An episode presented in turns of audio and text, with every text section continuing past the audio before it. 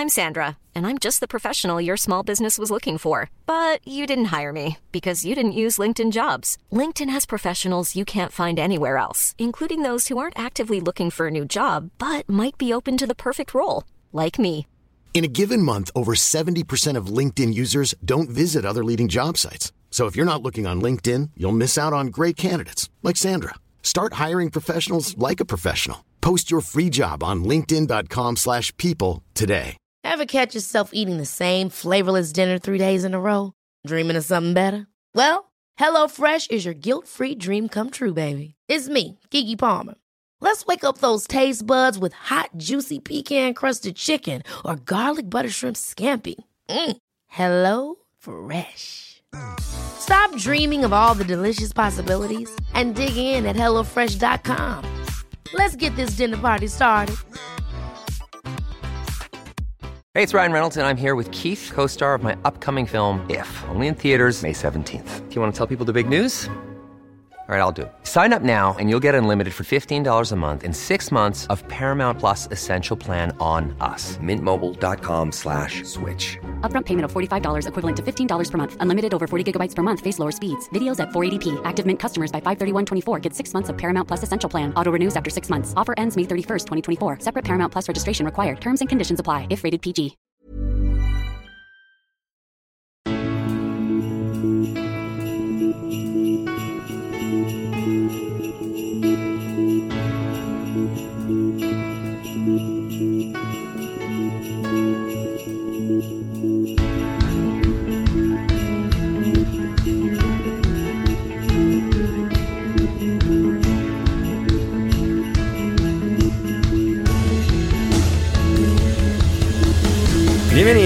A Alineación Indebida.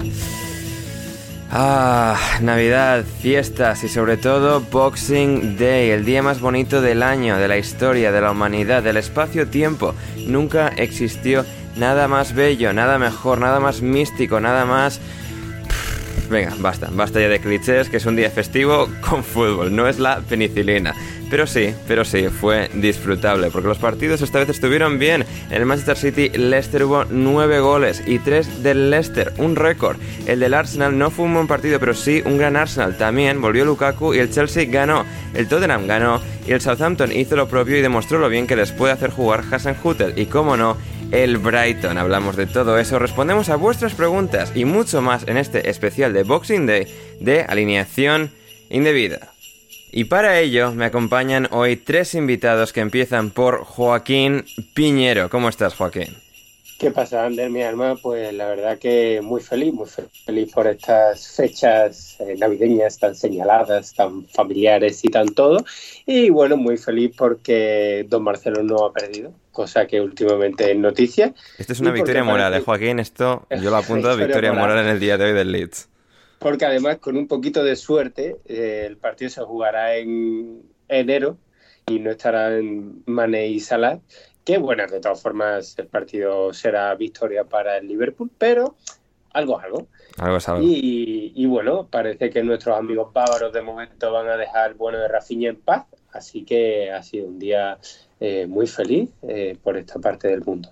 Mm, Así es, eh, fantástico. Joaquín también está por aquí. Gonzalo. Carol, ¿cómo estás, Gonzalo? Hola, Ander. Muy, muy bien, la verdad. Eh, tres motivos eh, evidentes, ¿no? Uno, ha ganado el Chelsea, un partido que se había complicado. El segundo, ha ganado Cody Rhodes el título, se lo ha arrebatado a, Sammy Guevara y nos ha rescatado de este reinado del terror. Así que va a ser divertido ver a Cody otra vez con el título de TNT, pese a que le duela a varios de nuestros oyentes que, que no lo bancan demasiado el bueno de Cody. Creo que, que le dolerá todavía más a la gente que no entiende lo que estás diciendo. ¿eh? que no entiende nada también, sí, exacto. Y bueno, y por último no está Manuel, entonces es un motivo para, para celebrar, evidentemente. Sí, Así sí, sí. que Ya es tercer eso- programa seguido sin mano. Sí, Rarísimo esto. increíblemente. Y increíblemente esto es fe- pura felicidades, entonces. No lo extrañamos para nada, por supuesto. Eh, porque finalmente el tercer invitado es Leonardo Silva. ¿Cómo estás, Leo? Hola, hola, hola Ander, hola a todos, ¿qué tal? Feliz Navidad a, los que estamos aquí, a nuestros oyentes. Eh, bonita semana, eh, bonita Navidad, pero principalmente buenas victorias de mis equipos, eh, los San Antonio Spurs venciendo a los Lakers, Los Ángeles Rams llegando a los playoffs, cuidado, no vaya a ser que ganen al final su división, y el Arsenal pues goleando, disfrutando y haciéndome pasar un, un buen domingo, un buen Boxing Day. Muy buen Boxing Day. De hecho, nos preguntaba Juan y para todos, ¿disfrutaron del Boxing Day? Ah, bueno, creo, creo que lo hemos disfrutado todos. Gonzalo, lo, hemos disfrutado, sí. ¿verdad? Sí, a ver, más que la Navidad en sí, o sea, mi Navidad fue aburridísima, entonces... Ah, sí, Gonzalo, eh, eh, cu cuéntanos la fiesta en la que estuviste anoche muy rápido. A ver, una fiesta en la que no fue ni Dios, básicamente. No, no, fue absolutamente nadie. Era un club enorme que en las que éramos 40 personas, todas esparcidas por todos lados. Y por lo que sea, a las 5 de la mañana ya estaba en mi casa. O sea, en una hora antes había terminado la fiesta, ya a las 4 que habíamos guardado todas las cosas. Por lo que sea, no, no salió demasiado bien esa, esa fiesta en ese sentido. Pero bueno, por lo menos las risas no faltaron. Sí, no, fantástico, fantástico. Y sí, no más allá de eso, ha sido, ha sido un buen Boxing Day porque ha habido buenos partidos, no solo por el hecho de que sea Boxing Day, sino los seis partidos que se han disputado han sido bastante entretenidos, han tenido al menos eh, narrativas bastante notables porque si bien el Norwich Arsenal no ha sido un, eh, bueno, digamos un, una competición muy reñida, eh, sí que ha habido pues el, ver al Arsenal jugar tan, tan bien. Pero antes vamos a empezar por el gran partido, el partido número uno de estos seis, que es el Brighton 2, Brentford 0. Brentford 0, partidazo, partidazo entre los dos mejores equipos de la Premier League que se medían frente a frente en el Amex Stadium en un homenaje al deporte, al balompié, al fútbol entre Brighton y Brentford y donde se demostró que el Brighton sigue siendo el rey, está un paso por delante de todos, también del Brentford y ganó por 2 a 0. Gonzalo, háblame del partido y háblame de, la actuación, de la actuación de Leandro sí. Trossard. Sí, bueno, eh, en primer lugar, eh, victoria de, del panenquismo, como lo comentó Leo en Twitter, y sobre todo por, duplicado porque ganó el Brighton, que son los panenquitas originales. Entonces, eh, por lo menos yo quería que ganase el Brighton y se cumplió. Se cumplió gracias a precisamente a un Leandro Trossard que estuvo espectacular en el primer tiempo que ha jugado. No salió el segundo tiempo. No leí en ningún lado si fue debido a alguna molestia física o si fue simplemente que que Potter buscó darle descanso y darle entrada a Dani Belbeck, que volvió desde septiembre. Nadie lo extrañaba al bueno de Dani, quedó demostrado en el segundo tiempo que no lo echábamos de menos en lo absoluto, pero bueno, tenía que entrar el bueno de Dani como su regalo navideño. Y la verdad que muy buen partido, entretenido, muy de vuelta, por momentos también, ¿no? A lo que nos pueden acostumbrar estos dos equipos de que tienen un ritmo muy alto eh, y que plantean ciertas situaciones muy exigentes, que exigen muchísima calidad a sus jugadores, donde quizás por momentos pueden fallar, eh, porque es normal también que, que, estos jugadores lo fallen ciertas situaciones y jugadas concretas, eh, y un poquito de descontrol, ¿no? Por momentos a lo largo de todo el partido, pero un Brighton que, sobre todo en ese primer tiempo, donde sacó la ventaja de los dos goles, fue para mí ampliamente superior, eh, jugando con ese rombito en la mitad de la cancha, con la lana como medio centro más retrasado, a sus costados con McAllister y Mwepu, que es el zambiano, zambiano es, ¿no? Perdón. Eh, sí, eh, efectivamente, efectivamente, Zambia, sí, sí. Eh, el, el, zambiano completó un partido muy, muy completo en líneas generales, poniendo la asistencia de, del primer gol de, de Trossard, que era pica por encima de, de Fernández, del arquero español del, del Brentford, y, y con Moder jugando con una especie de enganche que por momentos ocupaba y cargaba el área o se, pues, se paraba como delantero cuando Mopé y Trossard empezaban a moverse por todos lados, a generar desajustes en la defensa del Brentford de manera constante y bueno, después por banda derecha la profundidad que te puede dar Lamptey y Cucurella que partió un poquito más atrás de lo que quizás estamos acostumbrados, pero que ya después en el segundo tiempo cuando el Brighton empezó a atacar un poco más a la contra, ese lo vio llegando un poco más a, a línea de fondo como quizás es lo óptimo para, para un jugador como él y de sus características. El Brentford le costó muchísimo superar inclusive la presión tras pérdida del, del Brighton, que estuvo casi todo el primer tiempo en campo rival, ni siquiera Tony se pudo imponer a Dan Burn por alto, entonces eso también suponía una limitación importante para los muchachos de Thomas Frank. Y ya en el segundo tiempo, entre la salida de Trossard y la falta de un jugador que genere desequilibrio de manera individual, el Brentford empezó a, atacar un poquito más, eh, a recuperar también tras pérdida, a presionar, a generar errores en salida del Brighton y tuvo un par de jugadas muy claras que al final termina apareciendo Robert Sánchez de manera bastante importante, de forma crucial, para que el Brentford no descontase en ningún momento y no se pusiera a tiro en el partido. y al final, bueno, creo que es una victoria justa. Podría haber descontado en algún momento el Brentford, pero al final el Brighton hizo las cosas bien y se termina llevando un partido, su primer partido que gana desde septiembre, si mal no recuerdo. 19 de septiembre. 19 de septiembre, sí. O sea, ya pasó bastante tiempo desde entonces, 12 partidos sin, sin victorias para el Brighton que llegan a su fin y que bueno, esto los puede ayudarse a reengancharse en la lucha, quién sabe, por algún puesto europeo. Hmm, así es, así es, va a ser interesante ver la progresión del Brighton de aquí en adelante. Em, son los datos brutos, digamos, de, em, bueno, justo al terminar el partido, no están eh, particularmente refinados, Joaquín, pero eh, el partido ha acabado con menos de em, un gol esperado por equipo. Eh, ninguno de los dos ha llegado al 1.0 en goles esperados. El Brighton, según XG Philosophy, que de nuevo son los datos como más crudos al terminar el partido, no están particularmente procesados, eh, tanto como podrían estarlo. El Brighton ha acabado con 0.79, mientras que el Brentford ha acabado con 0.86 el partido. Y victoria 2-0 para el Brighton con dos goles de muy bajo valor, ¿no? Porque son dos grandísimos remates de dos, dos jugadores con mucha habilidad, pero que no, serán, no eran, digamos, remates claros y fáciles y quizás por eso mismo los han marcado. Eso es lo que te iba a comentar, que el, el gol, sobre todo de Mopé, me ha parecido un golazo y eso en expected goals, tú que eres el, el experto me sabrás decir qué valor tiene, pero no creo yo que tenga demasiado muy bajo, muy bajo. Claro. Sí, y además el, de, el, de, el, de, el, de, el de Trossard, según la posición suya y demás, creo que tampoco sería muy fácil por cómo le llegaba el balón y demás, así que sí, en ese sentido no eran los remates más fáciles, pero los han marcado porque, porque es el Brighton y que bien juegan.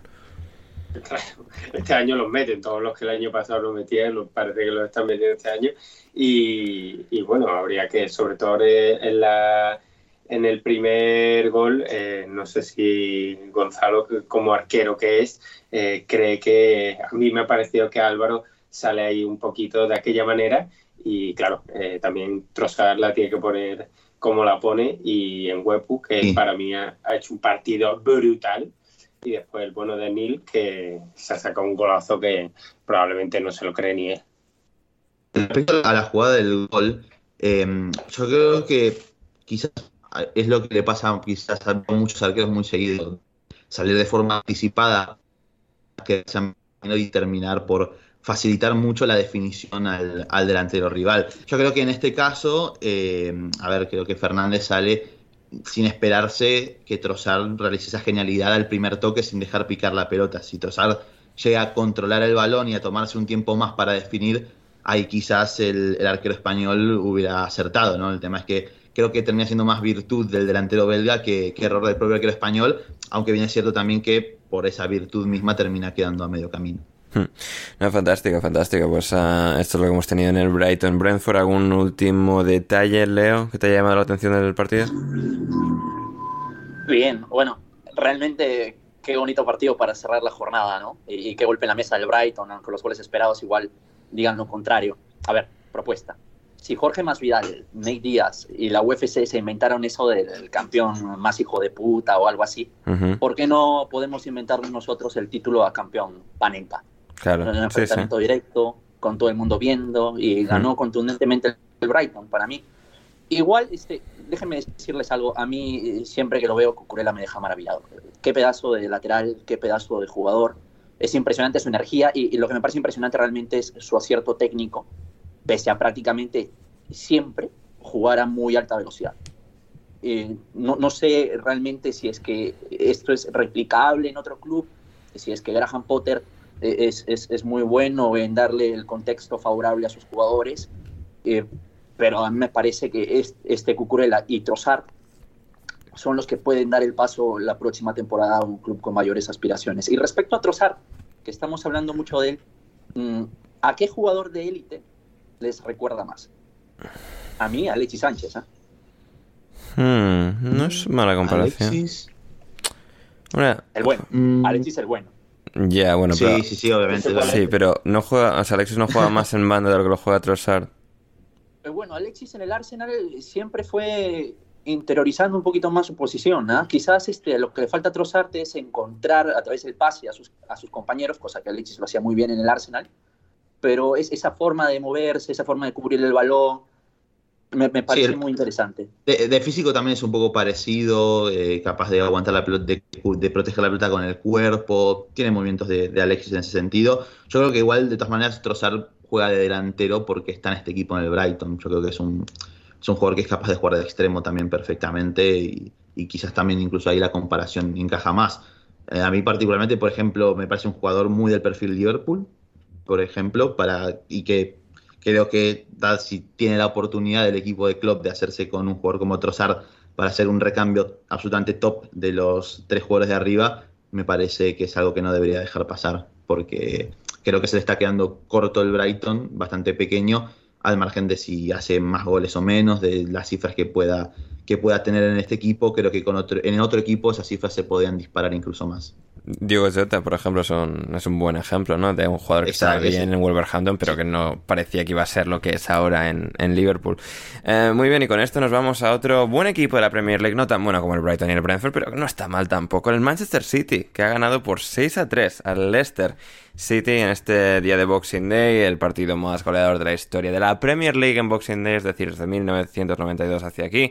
Luego está siempre ese famoso día de 1963 donde hubo 50 millones de goles en un Boxing Day. Pero bueno, en esta ocasión pues, tuvimos 9, 9 goles y repartidos a 6 y a 3 en este caso entre City y Leicester. City, um, Joaquín, eh, ¿qué, te ha parecido este partido? Sobre todo ese vendaval inicial del Manchester City como el Leicester presentó batalla y acabó luego encajando otros dos más. Um, ¿Opiniones?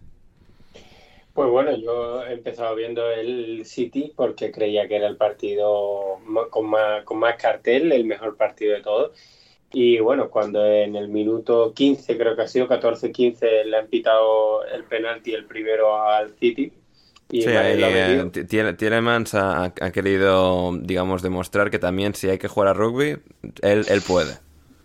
Sí, ha hecho los dos porque, bueno, espera que el año que viene el bueno de Pep lo fiche, porque si no, no se entiende. Y cuando se ha puesto 2 a 0, pues automáticamente he dicho, bueno, se acabó el partido.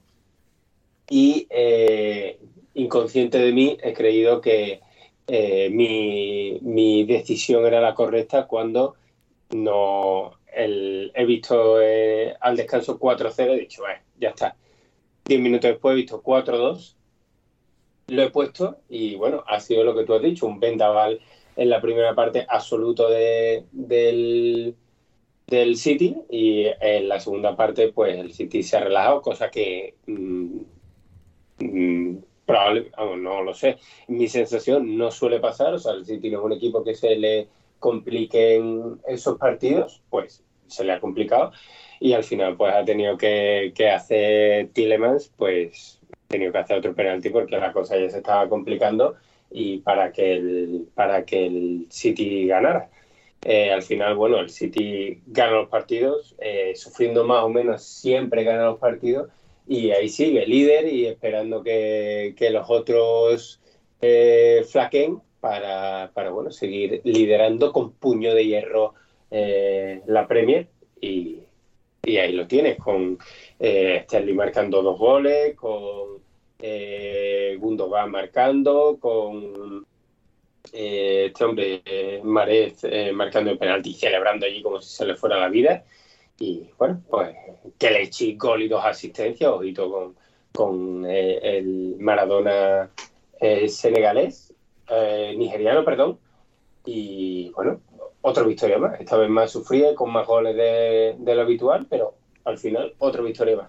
Hmm, otra victoria más, seis goles que igual que le cayeron, si no me equivoco, al Leipzig eh, en la Champions League. Eh, a pesar de los tres goles de, del Leicester Gonzalo y de que bueno ha sido al final pues un partido algo más competido en virtud de, esos tres goles y esa remontada extraña de 4-0 abajo, marcan tres. Al City es que no parece que haya forma de frenarles porque les marcas tres pero te acaban metiendo ellos seis. es, es increíble. Sí, también hay que decir que en este partido se han encontrado con muchas facilidades de parte del fondo del fondo del Leicester. Yo lo, que les quería preguntar precisamente es ¿qué, podemos esperar del futuro a corto plazo del arco del Leicester, por ejemplo? Porque si bien es Michael, ha hecho muy buenos partidos eh, que han sido decisivos, sobre todo la temporada pasada, que ya venía de hacer una temporada que creo que está un poquito por debajo de lo que podrían ser sus posibilidades o de la que todos imaginábamos. Y en el partido de hoy creo que mm, ha seguido esa línea descendente que viene desde la temporada pasada. Ciertamente es que a nivel defensivo el Leicester no ayuda demasiado, pero siendo el arquero danés alguien que uno esperaría de los mejores de la liga, está muy lejos de su nivel. Por eso quería preguntarles a ustedes qué podrían esperar del futuro de él. Edin Jakubovic, eh, sustituto. Sustituto es el, primer eh, jugador, bueno, es el único portero en el banquillo, así que es el nuevo portero del, del Leicester. Edin Jakubovic, 37 años, eh, internacional suizo, bueno, ex internacional suizo, no ha jugado un partido con Suiza desde 2008, pero... no creo que... Sí. Yo tengo dos nombres, ¿ah? A ver, Leo. A ver. Yo tengo dos nombres porque sí, yo creo que ya es momento de, de empezar el cambio. Y les, les tengo dos, Berleno y Robert Sánchez. Eh, Berleno no, no trates de, o sea, escurrir el bulto del Arsenal hacia otros equipos. Eh, bueno, mira. Eh, no, pero, no, pero es que el problema de Leno es que tiene un techo muy, muy bajo. Yo creo que Robert Sánchez, serio, que- señor, eh? Ron- Robert Sánchez me gusta más porque creo que tiene potencial para ir más allá. Leno ya hemos visto todo lo lejos que vaya, que va a llegar como A ver, yo, portero. yo creo que igual, a ver, Leno bajando un escalón al Leicester. No, te digo, sí, o sea, no, a ver, que Le- Leno no es mal portero, pero creo que si vas a sustituir a Schmeichel, no, a la gente no le va a hacer gracia sustituirlo con un descarte del Arsenal. O sea, yo creo que alguien, Bueno. alguien que va a ser portero para, que puede ser portero para 10 años, tipo Robert Sánchez, creo que es algo que encajaría mejor con lo que hace el Leicester. Porque, Ah, sí, sí, Pero obvio. El tema. son operaciones, perdóname Gonzalo, son operaciones Sí. económicamente distintas, muy distintas. Por eso también, sí, sí, sí. Y con lo cual, es decir, yo, yo creo que ir a por alguien que, que no tiene muy buen cartel como es Leno en el sentido de "Uf, le ha quitado el sitio Ramsdale, era el titular en el Arsenal, puede ser tendente al error. Creo que no es algo que... No, no, eh, Casper Schmeichel, hay que entenderlo, es una leyenda del Leicester City. O sea, a, a Sí, Schmeichel no lo cambias con Berleno. O sea, es que no puedes hacer eso. Y El tema es que en realidad no, no puedes cambiarlo con ninguno en todo caso. Sí, no, Ese pero creo que si llega alguien creo, pero- joven con proyección. o sea, sí. Ramsdale, Ramsdale sí que. O sea, venía de un año muy extraño en el, en el Sheffield United. Pero si Ramsdale hace en el Leicester, por ejemplo, lo que ha conseguido hacer en el Arsenal, que tiene proyección, es joven, que puede ser el relevo generacional, creo que a la gente, o sea, lo traga más fácil, lo, lo puedes eh, procesar de manera más armoniosa. Pero, pero sí, eso Puede es, interesante en, en Yo a todo caso. Lo, lo veo todavía demasiado verde, por ejemplo. También, pues, mira, ese, podría ser, sí, eh, el problema. A ver, algún otro portero de un equipo... A mí, a ver, si tuviera que tirar a alguien, sería alguien ti- estilo Livakovic, alguno de. Sí, fuera de la Premier, ¿no? Porque si dentro de Premier no hay... Sí, fuera de la Premier. Sí, Claro. Es que tampoco hay... ¿Quién? Tim Henderson puede ser también otro, pero es otro arquero a recuperar. Sí, es un no poco a recuperar también, sí, no lo sé. Mm, sí, podría Pero ser una opción. Pero en todo caso, sí. Comentando, en todo caso, comentando un poquito del City, creo que están nuevamente en esa etapa en la cual ha llegado a su pico de, de rendimiento. Obviamente, dependerá al final de, de la dinámica, de bueno, ver que si pierden más jugadores, si llegan a perder jugadores por, por COVID, que hasta ahora no lo han hecho prácticamente. Eh, y después, bueno, ver cómo sigue avanzando el- a lo largo de la temporada. Pero la verdad es que, que sí, que dan miedo porque Hoy se relajan un poquito. El Leicester, a, partir de un Madison que estuvo espectacular, como lo lleva estando durante todo este último mes, eh, se pone a tiro, se pone en partido, vuelven a acelerar un poquito y les hacen dos goles más eh, en un abrir y cerrar de ojos, ¿no? Y sobre todo que han recuperado y de a poquito se va notando que ya Kevin De Bruyne está llegando a su mejor nivel, lo cual también termina siendo todavía más atemorizante para el resto de equipos. El tema del City al final también, lo que termina pasando siempre, es que por lo general en esta época que hay muchísimos partidos y casi todos se dejan puntos, el City no falla nunca en estas situaciones y termina definiendo la liga a esta altura de, la temporada o dentro de uno o dos meses. Pero bueno, lo que a mí me genera dudas como siempre es cómo van a llegar al final de temporada pensando en que al final el objetivo de este equipo siempre, o lo que se le va a exigir, es llegar a, a tener éxito en, Europa. Y también que ciertamente hoy me han dejado dudas, o algunas dudas que pueden surgir en algún otro momento también, en cuanto a su transición defensiva, a cómo han fallado hoy Rubén Díaz, y, eh, Laporte y sobre todo Rubén Díaz, y también que Ederson, a mí particularmente, puede tener buenas intervenciones, puede eh, ser muy importante en salida de balón, es buen arquero, no estoy diciendo que no lo sea, pero a mí tampoco es que me da demasiadas seguridades. Eh, a ver, dos goles son mano a mano, complicado, pero otro, se lo, el tercero, el de Gianacho, creo que es, se lo inventa él solito. Que, creo que es Madison que le pega fuera el área, es un despeje medio raro y, se la deja al nigeriano servida. Hmm. Así es, así es. Como servido, pues el Norwich le dejó el partido al Arsenal, porque al final es el Norwich y tiene limitaciones infinitas, no, no conocen fin. Y el Arsenal en esta ocasión pues aprovechó y ganó, ganó con cinco goles nada menos. Leo este partido. ¿Qué, me cuentas de la victoria Gunner con Odegaard, con Smith Rowe, con Saka, con todos brillando y marcando y ganando? maravilloso. Partido con el 11 titular, salvo por la ausencia de Tomiyasu. Tuvo que jugar Ben White de lateral derecho y Rob Holding fue titular. Curiosamente, las cuatro opciones naturales para ocupar el puesto de lateral derecho no estaban disponibles. Todo se baja por COVID.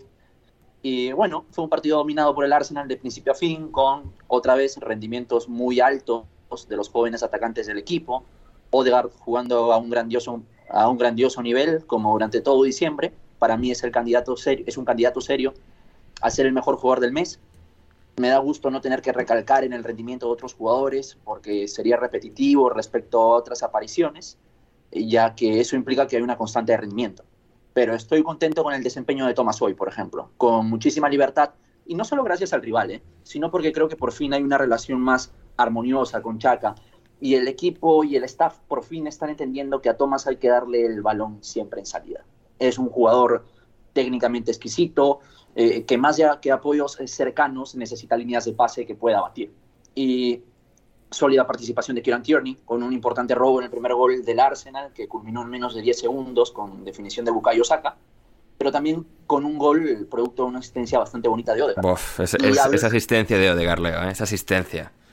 Mira, había gente que dudaba. Yo no sé, yo no sé cómo hay gente que vive del fútbol y empezaba a dudar de, de, de Martin Odegaard. ¿eh? Ya ves, hay, gente de, todo tipo. Pero olvida, tú lo sabes muy bien y lo sabemos todos muy bien. Hablando de...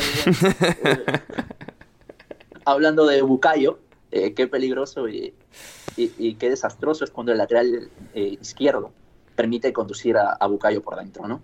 Creo que Chocolate Williams jugó un partido bastante duro y, va a soñar con él esta noche. ¿Y ¿Por dónde puede crecer Bucayo? Bueno, tiene que pulir esa derecha tiene que ser confiable, porque lo normal es que el rival le obligue a ir por fuera. Y si logra eso, si logra ser confiable, si logra dar, no sé, tres, cuatro asistencias en la temporada con la derecha, yo creo que está más cerca de ser top. Y hasta aquí llegó el, minuto Lover, ¿no? El minuto Lover, es verdad. No minuto hater, no minuto hater. Leo, decías, el 11 titular, a excepción de Rob Holding, um, no fue titular, aunque salió y marcó. Eh, Emil Smith Rowe ¿Cómo, ¿Cómo encajamos todo esto? Porque sigue sobrando uno, ¿no? Sí, sí, sí, pero, pero de momento me parece muy justo que sea suplente. ¿ah? Emil Smith Rowe me parece a mí un talentazo, me parece un grandísimo jugador, pero me parece realmente justo que Martinelli, Odegaard y Saka sean los titulares. Porque Martinelli es un jugador distinto a, los tres, este, a los tres otros. Martinelli es más de desmarques, de colmillo, de pisar área, eh, y tiene mejor definición, mientras que los otros pues son más de tres cuartos, me parece a mí. En ese sentido, creo que Mil pierde en el extremo izquierdo. Debería, debería haber pensado Arteta que es el Norwich, no hay diferencia con el Sunderland, vamos a quitar a Saka y a meter a Smith Rowe también y a jugar con cuatro media puntas. Incluso al portero. O al portero, claro, Ramsey no, hacía nada ahí, es que lo han llevado para ver, ver pasar la tarde. Naturalmente yo recuerdo en sus inicios, yo recuerdo haber visto a Mil por derecha. Y, también es, es, una zona que le gustaba pisar bastante la temporada pasada. Por ahí puede ser, ojalá. Eh, vamos a ver, pero lo loquísimo del caso de Mil es que entra, juega 10 minutos, eh, da un pase que termina en penal y, y, termina anotando un gol. Sí, sí, sí, eso es clave para que, aun teniéndole en el banquillo, no poniéndole de titular siempre, siga esa evolución, siga creciendo como jugador, al igual que todos los demás. Y es ahora mismo una situación ideal para, para, el Arsenal y veremos hasta dónde pueden llevar esto, porque, claro, una victoria por mucho que fuese el Norwich y estaban Gusgan en portería y, bueno, estaban los defensas estos que al Norwich le gusta poner como defensas. Eh, pues, pues, sí, está, está bien eh, el triunfo de, del Arsenal, del Norwich. ¿Alguna cosa que te haya llamado particularmente la atención, Leo? Bueno, eh, el tremendo talento que tienen en Billy Gilmour. y lo mal que Sí, Gilmore va a tener el año, el año que viene acertar con el equipo igual que Gallagher este año con el Palace. Es decir, este año ya es a la basura, como Gallagher el año pasado en el West Brom. Y, y Gilmore, eh, hay que pensar ya en la temporada que viene qué equipo puede no destrozarle. Capaz el Crystal Palace. Capaz, sí, sí. Mismamente, mismamente. No sé qué opina Gonzalo. A mí sí, es que mm, lo bueno que tiene en parte que, que esté en el Norwich es que tiene minutos asegurados, ¿no? No, además, pero digo de que, de que tiene minutos asegurados y que es, aunque el contexto sea súper negativo, de que eh, va a jugar, va a tener continuidad y que incluso en un contexto tan negativo pueda mostrar detalles, pueda mostrar cosas positivas en su juego y demás, eh, creo que también es muy importante, ¿no? Eh, en este caso, sí, de cada temporada que viene, buscar otro equipo y, y el Crystal Palace podría ser una muy buena opción, ¿no? Teniendo en cuenta las, las pocas alternativas que tienen en la mitad de la cancha, sobre todo en el medio centro. Hmm. Y sí, sí, sí que será interesante. Y bueno, también considerar en el Norwich que además de todos los problemas que tienen, faltaba su mejor jugador de todos, que es Matías Norman. Brigger seguramente no esté muy lejos, pero el mejor de esta temporada sido Matías Norman, estaba lesionado. Y con ello, pues es que el Norwich no, no puede hacer prácticamente nada en este caso, pues se llevó 5 del conjunto de Mikel. Arteta y no fueron cinco, Gonzalo, pero sí tres los que marcó el Chelsea a Aston Villa. Victoria por 1-3 en un partido muy interesante porque Aston Villa mostrando su progresión con Gerrard general en la que todos un poco esos cabos sueltos que había con Dean Smith, un equipo que no era un desastre pero que no terminaba de hacer clic en muchos sentidos. A esta vez sí que lo está haciendo en estas últimas semanas desde la llegada de Gerrard, siete partidos, cuatro victorias, eran cuatro de seis, ahora son cuatro de siete, pero de nuevo, buenas sensaciones, compitiendo bien contra el Chelsea, al final ha salido Big Rom, Lukaku, les ha aplastado, pero hasta entonces, pues bueno, cosillas interesantes del Vila y un Chelsea que puede reforzarse anímicamente en la vuelta finalmente de Romero Lukaku. Sí, eh, un partido un poco también extraño en el cual la mala suerte que viene teniendo el Chelsea durante el último mes y medio, dos meses, se vuelve a repetir, no solo por el gol en contra de Rhys James, que es el que abre el partido en favor de Aston Villa, sino porque en el segundo tiempo se retira lesionado Thiago Silva, que está haciendo un verdadero partidazo, siendo el principal sostén de la defensa del Chelsea durante todo ese primer tiempo que los muchachos de, Gerard eh, pusieron contra las cuerdas al, equipo de Tuchel, sin lugar a dudas. Pero bueno, es, fue un partido en el que nuevamente se volvió a ver que si Tuchel, en el momento en el que tenga por lo menos un banco eh, de suplentes eh, compuesto íntegramente por jugadores del primer equipo, tiene para tirar por donde quiera y darle la vuelta por completo al partido, porque ciertamente, como comenté, el primer tiempo fue un, partido muy incómodo, el que le plantó la Aston al Chelsea, eh, jugándole de, contra, eh, aprovechando primero a Douglas Luis como único eje en salida de balón, donde ahí se hace fuerte y es muy importante para batir líneas eh, de presión del Chelsea, ya sea a través del pase, a través del regate, encontrando a Jacob Ramsey y a Morgan Sanson en una altura un poquito más, más alta de la cancha, jugando y apoyándose con Oli Watkins y con Danny Ings, buen día también con mucha movilidad entre líneas, de esta manera generaron muchos desajustes a nivel defensivo del Chelsea, sobre todo en la espalda de Trevo Yalova, que fue un partido en el cual se le notó un poco estos pequeños problemas de, de orden táctico que tiene el joven central inglés porque una y otra vez de manera constante Thiago Silva tuvo que corregir su espalda y de no ser por eso muy probablemente el Chelsea habría encajado algún que otro gol más. Eh, ya en el segundo tiempo, como comentaste, entró Lukaku, Pulisic pasa a jugar como carrilero diestro, más prácticamente como un extremo más, y el partido ahí cambia por completo, incluso con la salida de Kanté, que hizo un muy buen partido también, ingresó Kovacic eh, siendo un jugador eh, incluso capaz de abarcar más campo con balón, de poder también romper eh, líneas de presión rival eh, a partir del regate. Y a partir de ahí el Chelsea empezó a apoyarse sobre Lukaku, a encontrar más juego interior, a poder desbordar por fuera también al, Aston Villa. Y bueno, creo que en la jugada del tercer gol, o sea, la, la, jugada de Lukaku que termina en el penal de Jorginho, creo que es una muestra de cómo Lukaku puede hacer mierda a cualquier, a cualquier jugador rival. Primero target, quedando en el piso por completo, intentando derribarlo sin ningún tipo de... De, éxito. ¿Cómo decirlo? De, sí, no, sí, éxito, pero aparte sin ningún tipo de carpa. O sea, quiso tirarlo sin importar, frenarlo y no pudo, terminó en el piso. Y después el bueno de Tyrone Mings, que en el, en el segundo gol del Chelsea, en el gol de Lukaku, quiere ir a chocar contra él. Uf. Y es, bueno, una Tyron, ¿a dónde más, vas? ¿A dónde eh, vas? Que, que no, que Sí, no eres sí, mucho sí. más pequeño, pero es que Lukaku te va a destrozar igual, ¿eh, Tyron? Es que esto no es un emparejamiento serio. Una víctima más de, de asesinatos que ha cometido Lukaku, que se une a la lista de Martínez Cuarta y a, y a Tapsova, que recuerdo con, con el Inter también.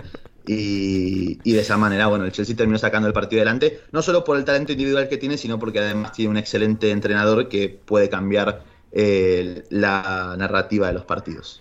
Em, Leo, preguntaba Esteban, ¿el Vila tiene una falta de potencia en ofensiva? Te leía hablar sobre esto durante el partido. ¿Qué opinas? Bien, yo, creo que el Vila tiene un problema en las áreas, en ambas áreas. Pero, por ejemplo, Watkins creo que jugó un partido muy sólido interesante fuera del área. Estuvo fino en los apoyos, aportó a generar ventajas, a que el Vila corra, sobre todo en el primer tiempo. Pero eh, lo que pasa con el Vila es que no es que no materializaron las oportunidades, es que la ventaja que generaban sus compañeros no terminaba volviéndose ni siquiera en peligro. Y creo Sí. que ahí tienen un problema real. Danny Ings y Oli Watkins, si quieren sumar puntos, van a tener que generar al menos las oportunidades. Porque, por ejemplo, en los goles esperados, eh, la cosa salió muy mal para el Aston Villa cuando yo creo que hizo lo suficiente para irse ganando el primer tiempo por lo menos. Sí, yo, sí, yo estoy, yo estoy de acuerdo, porque han pasado muchas ocasiones en las que precisamente Watkins, con su movilidad fuera del área, con los apoyos que generaba, sobre todo para Ramsey, que era quien atacaba por ese sector, eh, quedasen de cara al arco eh, en el borde del área y después no encontrar ningún tipo de, solución ni de desequilibrio individual para poder superar a Thiago Silva, por ejemplo. Eh, que Thiago Silva lo que hizo todo el tiempo fue marcar al jugador que venía de la segunda línea y ganar tiempo para el repliegue del Chelsea. De esa manera, eh, básicamente neutralizar cada intento de Aston Villa. Después, en el segundo tiempo, intentaron meter mano el, cuerpo técnico de Gerard, porque recordemos que Gerard no estaba en el banco en, el en este partido, eh, dando entrada a Bertrand Traoré, al Gazzi a Chukwuemeka, pero fue un poco más de lo mismo. Eh, creo que una posible solución de esto puede ser una vez que Leon Bailey vuelva a estar disponible, que lo poco que ha jugado lo ha hecho francamente bien e incluso ha contribuido con, con cifras. Em, Joaquín, digamos, puede que el Southampton estuviese moviendo ficha más acertadamente de lo que podíamos pensar, traspasando a Danny Ings a este.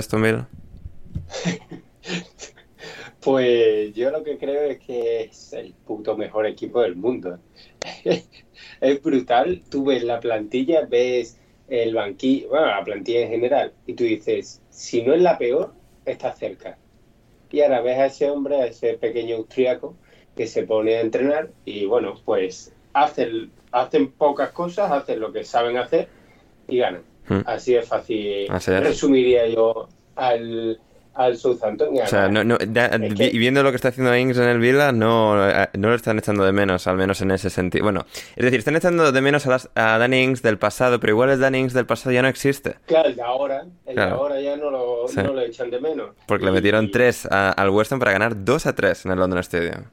Sí, además tú veías al West que lo intentaba por un lado, por otro, y veías al Southampton que tranquilidad. O sea, si es que aquí no, no hay que ponerse nervioso. Le empatan, tranquilidad. O sea, saben perfectamente a lo que tienen que jugar. Está ahí el amigo Uriol eh, manejando, War Pros allí con sus cosas, Broya allí peleándose con todo el mundo, allí tranquilamente todo el mundo, y acaban ganando los partidos. Que, claro, evidentemente no siempre es así, porque si fuera así irían los primeros. Pero que si tú ves, eh, bueno, el, el ataque de hoy del Southampton ha sido el amigo Broya, este señor, Walcott y Redmond. Mm. Han ganado el partido. ¿eh? Sí, sí, sí. La vida te da sorpresas y giros inesperados. Poco se valora, ¿eh? Poco se va. Han ganado el partido, ¿eh? Sí, sí, sí, sí. Así es, así es, ¿no? Y eh, no es interesante, es interesante en ese sentido, porque bueno, el Southampton, no tengo ahora el dato a mano exacto, eh, lo estaba buscando, mira, si lo tengo aquí. El Southampton fuera de casa eh, solo había ganado al Watford en octubre y al Sheffield United en marzo desde eh, diciembre del año pasado. Así Sí, del Sheffield United. Sí, eh, uno es el Sheffield United, así que muy meritorio el Southampton pudiendo ganar aquí al West Ham y por dos goles eh, a tres, así que no, no, un gran, gran partido y estos de los que al final demuestran que si el West Ham, si bien lo está haciendo muy bien en muchos aspectos, está siendo un equipo que ha podido crecer sobre su gran rendimiento de la temporada pasada, sigue teniendo lagunas, sigue teniendo puntos débiles a los que puede acceder, a los que puede llegar a, a morder un equipo como, como el Southampton y en este caso ganar por, por 2 a 3 de, del West Ham en particular ante este vendaval que hoy ha sido el Southampton, este, este día inspirado, esta versión inspirada de los Saints eh, del West Ham, algún, algún retoque, bueno, algún reto que hago a reseñar en particular. Eh, bueno, eh, yo creo que un equipo que depende de los goles de Miguel Antonio, que durante los años hemos visto que puede, tiene sus momentos, pero que también tiene sus momentos que no le mete un gol al arco iris. Y me, eh, quiero reseñar que eh, no sé si estaba lesionado o algo, pero el partido de Fornals ha sido para quemarlo vivo.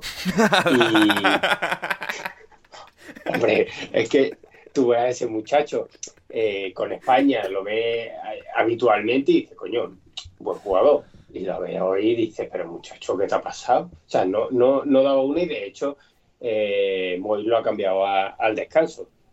Uh -huh. Y bueno, por lo demás, eh, Declan Rice pegando patas, Soucek mm, ha rematado un poco de cabeza, o sea, fíjate cómo hace el partido. Y, y, bueno, es que básicamente Hasenhutel ha conseguido que se juegue a lo que él quería, básicamente. O sea, tampoco es que tú digas el mejor del partido es el portero de Southampton, porque tampoco han tenido muchísimas muchísimas ocasiones en los locales.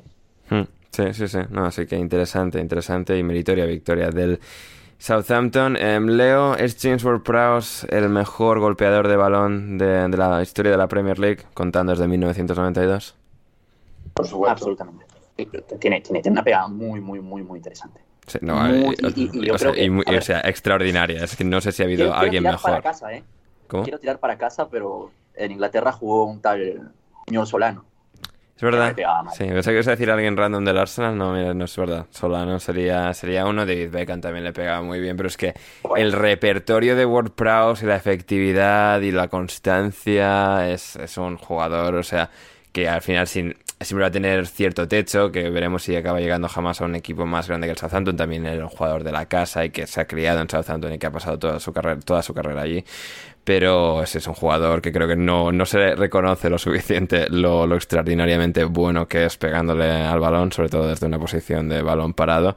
Así que no, y aquí dando una asistencia, marcando un gol, eh, fantástico James Ward Prowse y Gonzalo, fantástico también el Tottenham, que bueno, se aprovechó también de un no fantástico Wilfred Zaha, que es gracioso, que se, bueno, Wilfred Zaha tuvo una especie de pelea constante con Tanganga en el partido de ida, en el partido de la primera vuelta entre estos dos equipos, donde Tanganga acaba siendo expulsado y aquí Wilfred Zaha, que no sé, se le cruzaron los cables, no, no terminó de, de tomar una buena decisión con amarilla, una primera amarilla cuestionable, pero amarilla al fin y al cabo, y luego a partir de ahí, pues un Tottenham que ya venía lanzado, aprovechó y barrió al Crystal Palace. Sí, sí, creo que, bueno, lo comenté en Twitter, como en tan solo un mes y seis partidos en liga, Conte ha logrado hacerse Tottenham un equipo reconocible y muy competitivo.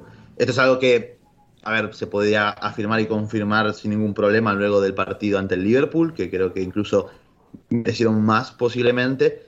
Y luego, bueno, hoy es que han anulado por completo a un equipo que, que siempre es entretenido de ver, que siempre ofrece, eh, bueno, aunque sea algún mínimo de, problema a los equipos rivales en, faceta defensiva, pero es que el Tottenham hoy, salvo quizás los primeros minutos, ha sido un equipo muy firme y que además continúa siendo eh, un equipo que castiga muchísimo las transiciones eh, a lo largo de todo el partido, ¿no? a los contragolpes, como Moura ha logrado esta vez en una posición un poquito más centrada como media punta, ha logrado interpretar a la perfección qué hacer en cada momento para dar línea de pase, para conducir, para juntarse con Harry Kane, con Heung-Min y, ha sido el MVP del partido sin ninguna duda con su gol y también con su asistencia para, para el delantero inglés para abrir el partido sin ir más lejos.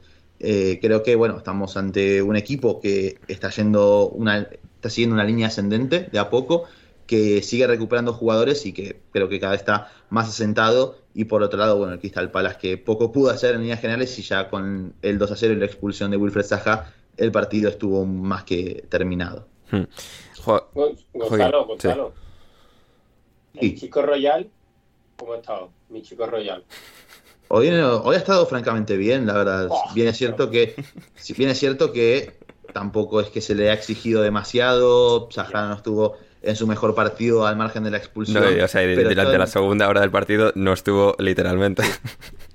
Sí, sí, sí, no, no estuvo ni, ni un solo minuto, entonces tampoco tuvo demasiadas preocupaciones defensivas, pero esto lo- en, el, en el análisis indebido de- del Tottenham lo, lo comentamos, de que eh, tanto Reguilón como Emerson Royal quizás necesitaban un contexto específico para poder brillar y que pese a que generaban, a mí por lo menos a la hora de la verdad, en partidos decisivos ante rivales de, de una mayor entidad, quizás me dejaban alguna que otra duda, mal que mal, o sea, ambos carrileros lo están haciendo francamente bien y Emerson Royal, ante todo, es un futbolista muy técnico, quizás no es de tanto recorrido, quizás eh, también tiene sus ciertos problemas defensivos, eh, pero técnica le sobra y para incorporarse al ataque creo que es una opción muy interesante para, para este equipo. ¿Y Gio? Gio sigue, sigue sin aparecer por ahora. Está, Uh, uh, ¿Está cogiendo el billete para Sevilla? No, pa- pasa que está lesionado, no- todavía no está ni, ni convocado. Sí. Entonces, apenas ha contado para, para Conte desde que ha llegado. Yo creo que también lo comentábamos, es que me extrañaría muchísimo que en algún momento Conte no le terminase de dar eh, la confianza a Gio en cuanto esté disponible y en cuanto pueda encadenar más de tres partidos sin lesionarse o sin que le pase ningún tipo de problema, porque creo que el talento de, de Giovanni es algo que el, que el Tottenham debería aprovechar y que además eh, me extrañaría que también conforme el equipo vaya creciendo y por más que Lucas Moura lo esté haciendo excelentemente bien y esté en su mejor etapa desde que llegó al club, me extrañaría que en algún momento no rompa con esos tres delanteros con los que está jugando a día de hoy para pasar a jugar con un enganche por detrás de Son y de Kane, ya sean Don Bele, que a mí, como sabrán, no me gusta demasiado, aunque considero que es muy buen futbolista, y sobre todo con los Chelsea. Mm. Em, también apareció en este partido, que ni me acordaba de este buen chaval, Joaquín, también jugó en Sevilla el año pasado, Brian Hill. Hombre, Don Brian, yo lo he visto que ha entrado al final. Uno de esos mangazos del bueno de Monchi. ¿eh? Joder, que sí, ¿eh? Ya, ya desde el principio es como, uff, este chaval. Bueno, que digo que jugó en, en Sevilla, jugó en Neibar, ¿no? Pero bueno, era del Sevilla. Y, y de repente va al Tottenham y es una de estas cosas como, uff, eso es mucho salto, ¿eh? De repente, y efectivamente Sí, no ha jugado sí. ni a las canicas desde entonces. Sí, yo también considero que el salto es grande, pero que también igual es, es un fichaje más a mediano largo plazo que para que llegue a dar rendimiento de forma inmediata. En el día de hoy ha entrado, ha dejado algún que otro detalle de su calidad, me parece, pero bueno, también hay que tener en cuenta que la mayoría de partidos que ha jugado ha sido con los suplentes y con Nuno. Por lo tanto, eso es un doble problema para Sí, él. ahora, para va a tener la oportunidad de jugar en un equipo de élite, eh, de verdad, porque lo Sí. mencionaba con Bruno Alemán el otro día en nuestro programa anterior, que al final este, este Tottenham ahora mismo es una muestra de lo que las diferencias que te marca un entrenador del nivel de Conte. O sea, Nuno es un gran entrenador, un sólido entrenador de fútbol que hizo muy buen No. trabajo con el Wolverhampton, pero No. hay un siguiente nivel y ahí es donde está Antonio Conte y un entrenador El así de los mayores. es que te, te demuestra eh, eh, esa, ese margen de mejora, el- los pequeños detalles y matices que te hacen todo una- un mundo de diferencia y que Conte aquí ha implantado en este Tottenham, que el Tottenham no ha jugado así de bien desde el año 2018, desde que llegaron a la final de Champions, ¿De un poco de rebote en 2019, pero desde De Mourinho. 2018 no estaban así de bien.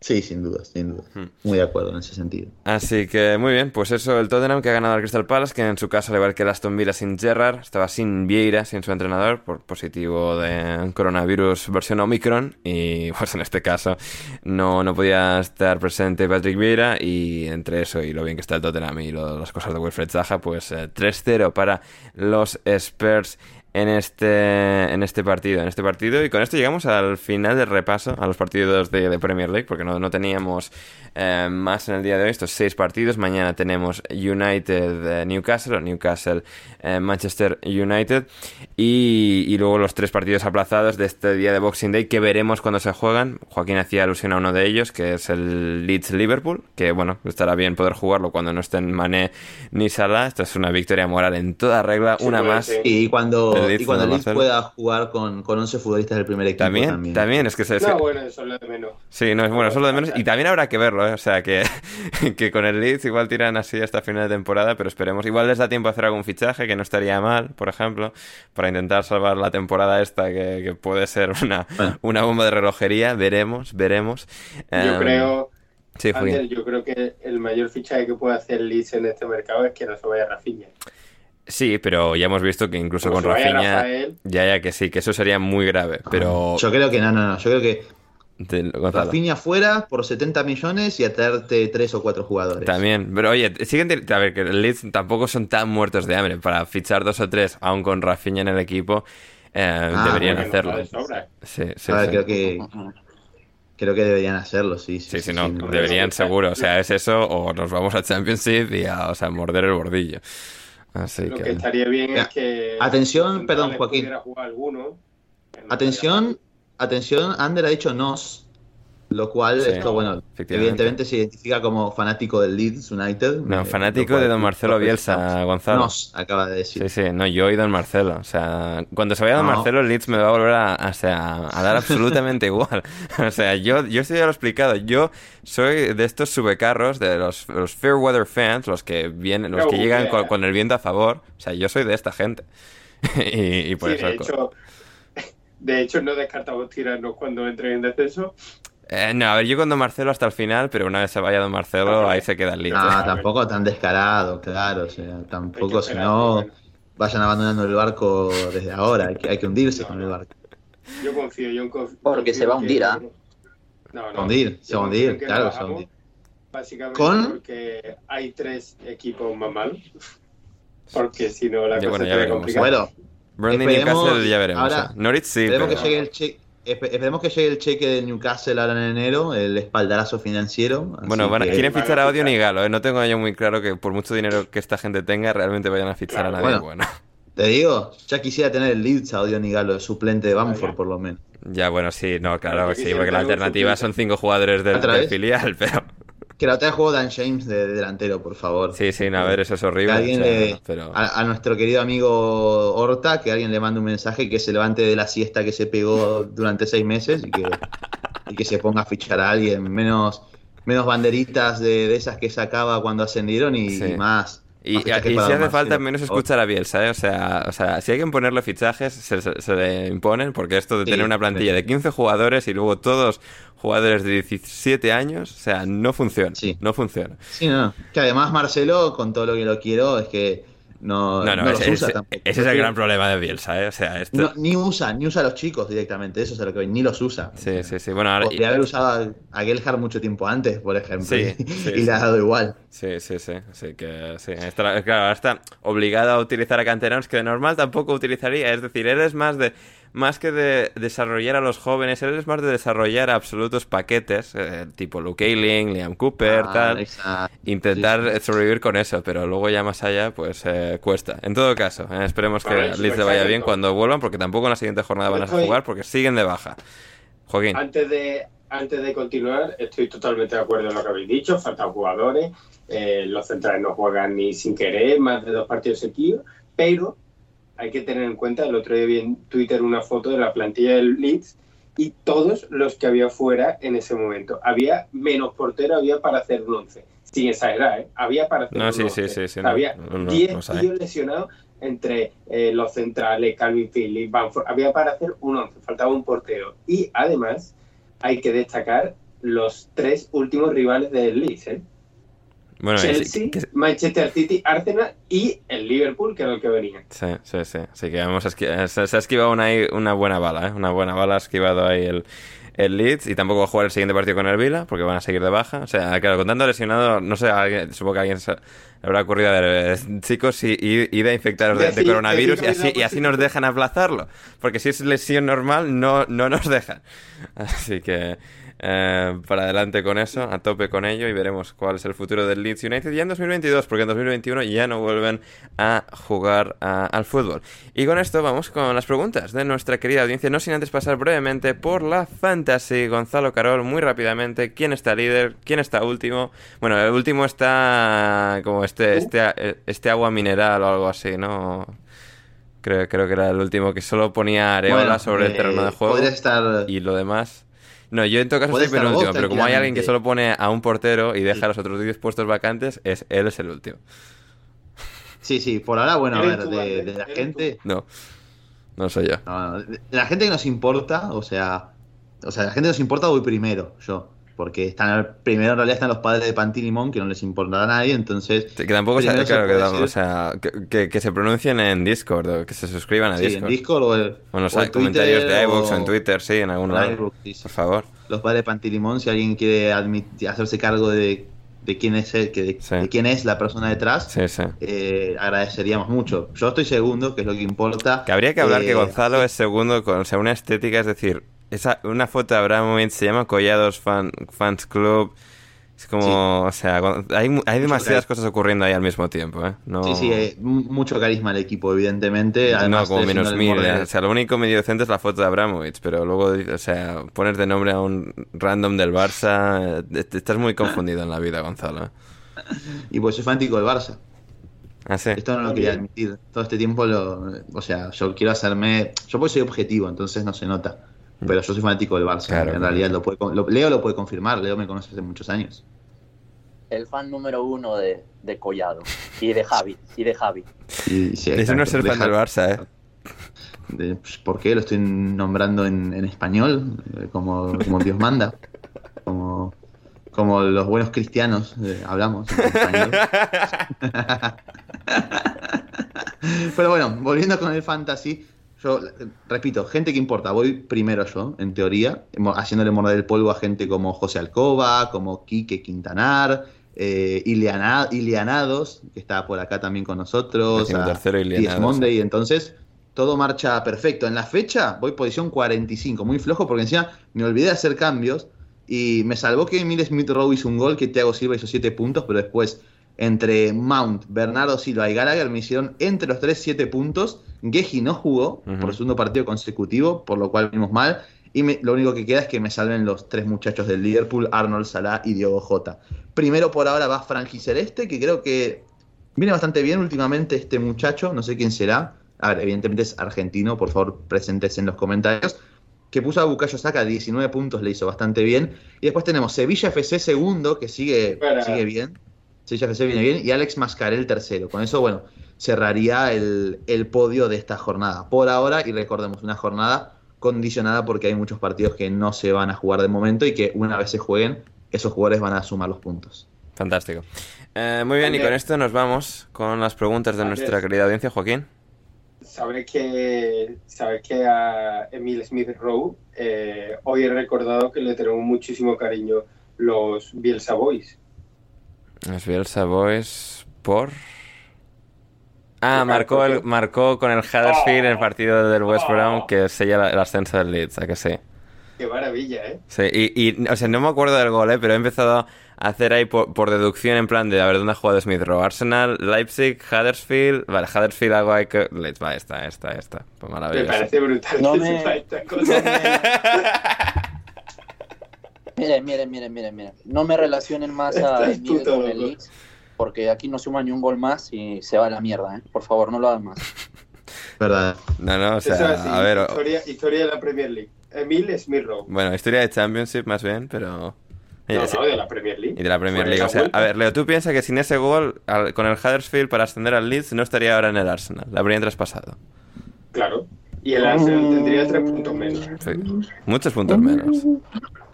Mm, No sé, ¿eh? Bueno, bueno, déjenlo ahí, solo no lo relacionen más que ustedes están muy salados. Hablando de salados y de que el United juega mañana con el Newcastle, Jordi Cardero se ha pronunciado privadamente en mis mensajes de WhatsApp, pero nuestro compañero Jordi Cardero eh, me ha mandado varios mensajes diciendo en primer lugar qué pasa con Mopé. Si no llevo mal el recuento, lleva más goles que el bicho. Y yo le respondía, y sigue siendo más fallón que una escopeta de ferias. ¿Dónde deja eso a Cristiano? Y Jordi decía, pues mira, pregunta para Gonzalo esta noche, para que responda en clave mano. ¿Dónde está Cristiano, Gonzalo? ¿Es, ¿Es Mopé mejor jugador que Cristiano Ronaldo?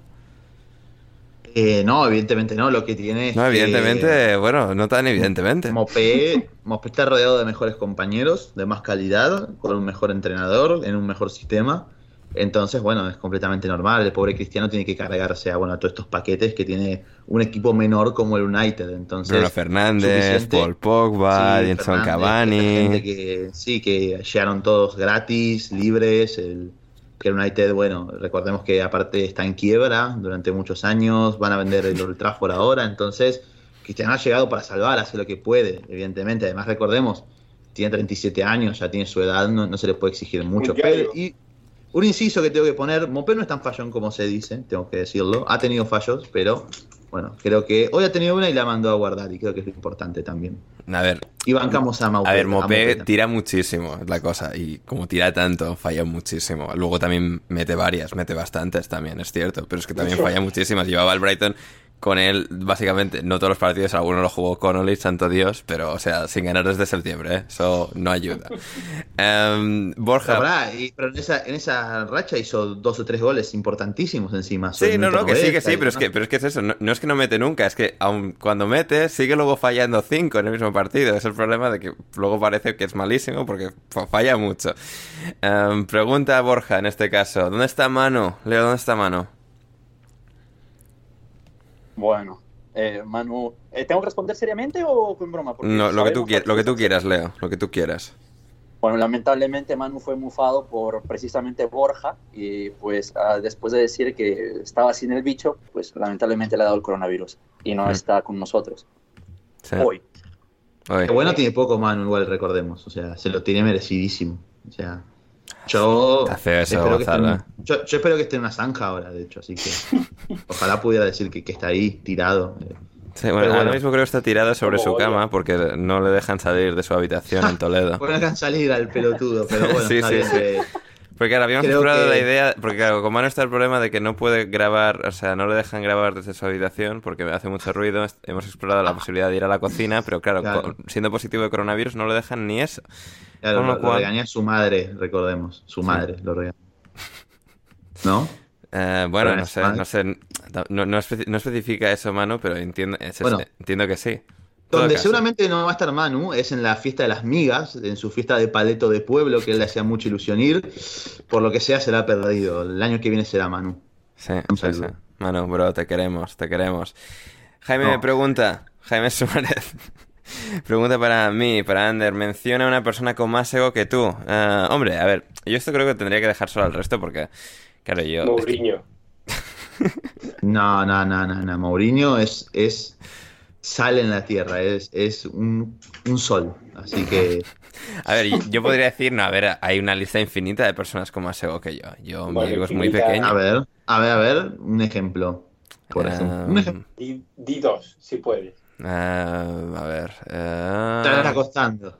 sí, sí, sí. A ver, Gonzalo Carol, para empezar. Gonzalo Carol, que parece Vale, que no. No. Pero eso ¿Otro? es una, no. es una persona que le gusta acaparar, o sea, el momento, el protagonismo.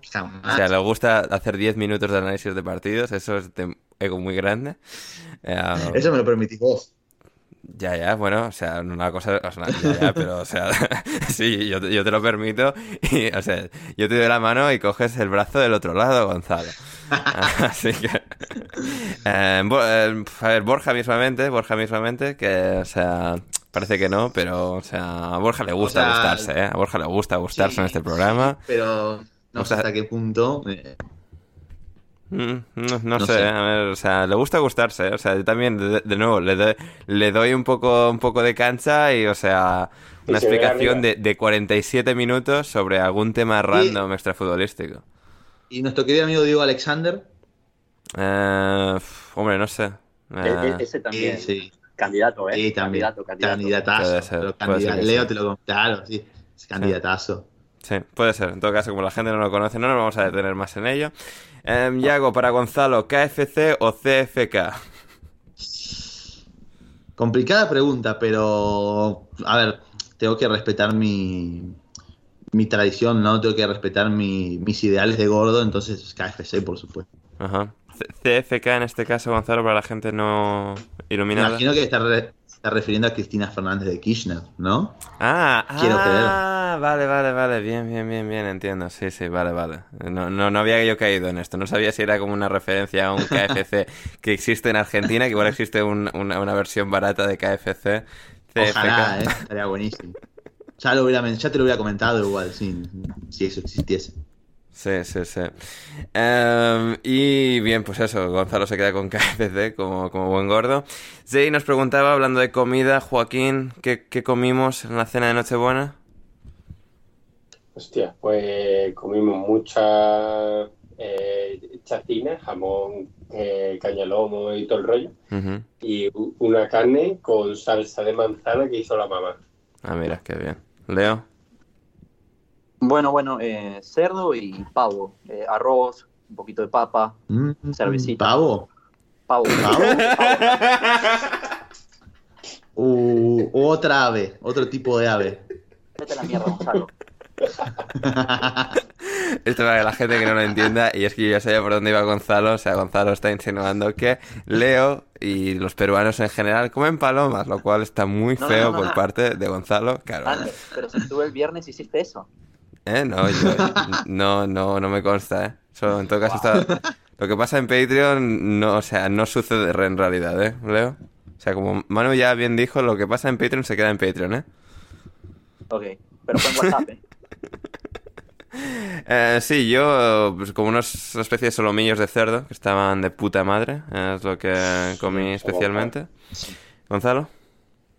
Eh, bien, bien argento, bien, bien argento lo nuestro. Asado, vacío, tapa de asado, chorizo, pollo entero, molleja, o sea, de todo. El único problema fue el asador, que fue el marido de, mi madre, que mm, en cuanto nos trajo la comida, con mi hermano lo miramos y le dijimos, esto, esta comida que, nos traje, este, este trozo de carne cocido de esta manera, lo llega a ver John, eh, John, no sé, Westbrook, eh, camionero tejano y se sube al camión y estampa el camión contra la casa, porque esto es inaceptable. O sea, nos dio un pedazo de carne marrón que, que no lo podíamos creer. Es que nos costó recuperarnos de eso, la verdad. No, te- terrible, terrible. Eh, sí, teníamos por aquí, eh, sí, José de Miguel Gonzalo, top 3 de cortes de carne.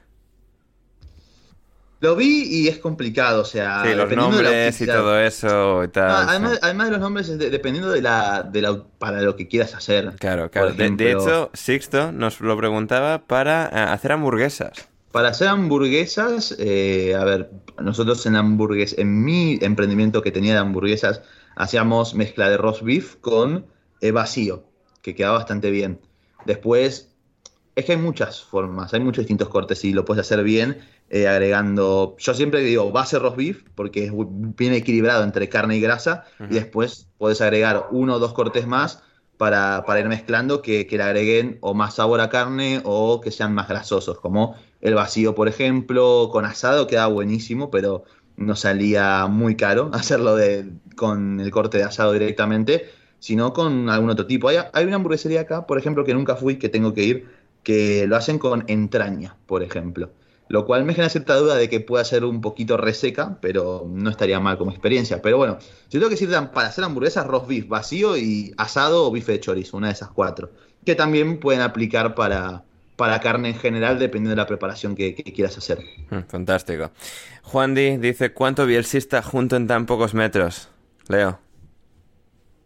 Mira, a ver, lo que pasa es que si te pregunta a ti eso, igual y tú no me consideras bielcista, Claro. pero tal vez a la gente sí le parece que lo soy y estoy muy cerca de serlo, así que sí, estamos, estamos muy bien, ¿eh? está, está todo bien. Está todo bien, está todo bien. Joaquín, ¿dónde carajo? Imagi- para, imaginemos, imaginemos que también estamos que ni has jugado el Leeds y nos hemos tirado unos 10 minutos hablando del Leeds. Efectivamente, básicamente. efectivamente. Si es, que, si es que aquí estamos, estamos de puta madre. Pregunta Juan de Joaquín, ¿dónde carajo te metes mi arma? Que hace falta más acento sureño en este podcast de mamarrachos.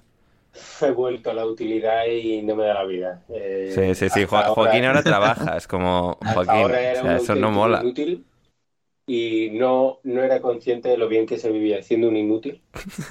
Y bueno, pues. Encima ahora- trabajando en fin de semana, Joaquín. O sea, es que esto es terrible. Todo mal. Ahora soy un puto explotado de mierda. Sí. Pero bueno, aquí estamos otra vez. Y. Y nada. Al Mm. Betis sigo yendo, eso sí, ¿eh? Ah, sí, no, fantástico. De hecho, nos preguntaba en este caso José de Miguel Joaquín, ¿ande Tarbete? Pues mira, ahora mismo cada uno en su casa, eh, Borja Iglesias guardado confinado y espero que Don Manuel solo en casa mirando a la pared, porque como se contagia Don Manuel o Nabil o uno de estos, de los buenos de verdad, pues nos vamos a hinchar a llorar. Pero bueno, ahora mismo estamos en un momento espectacular y esperando, yo confío eh, que este 2022 que va a empezar va a ser mejor incluso que el 2021. Fantástico, maravilloso. Juan y pregunta, para mí, Ander, me voy a poner la tercera dosis. ¿Confiamos en el sistema? No, no confiamos en el sistema. ¿Deberías ponerte la tercera dosis, que es una pregunta distinta? Sí, Juan, yo creo que deberías ponértela. Pero confiar en el sistema... Hombre, o sea, a ver, confiamos lo suficiente para ponernos la tercera dosis. Así, generalmente, con una, una afirmación tan global y, cruda, no. No, vamos a decir que no. Ah, y continuamos, Joaquín, ¿ibas a añadir algo ahí? No, que suerte y al toro. o sea, me gusta más me gusta más un charco de barro que a Rafa Pastrana, ¿eh? O sea, sí, la verdad. Sí, sí, no, pero de nuevo, o sea, gente, ¿eh? no mal, interpretéis las palabras, poneros la tercera dosis. Yo esto Ay, que por estoy, cierto, eh, estoy aquí haciendo una especie de, de, de, juego pícaro. Joaquín. A Rafa Pastrana aprovechamos para saludarlo y para recordar siempre que ayer estuve escuchando a un extracto de su amigo y hermano Álvaro Morata, que es un llorón. Podemos ah, decir. Sí. Ah, bueno, de toda la vida, ¿eh? O sea, no, no, nosotros nos hemos quedado con el bueno de esa generación del Atleti, ¿eh? Con nuestros respetos para don Álvaro, pero... No está mal recordarlo a diario. Sí, no, no está mal, no está mal.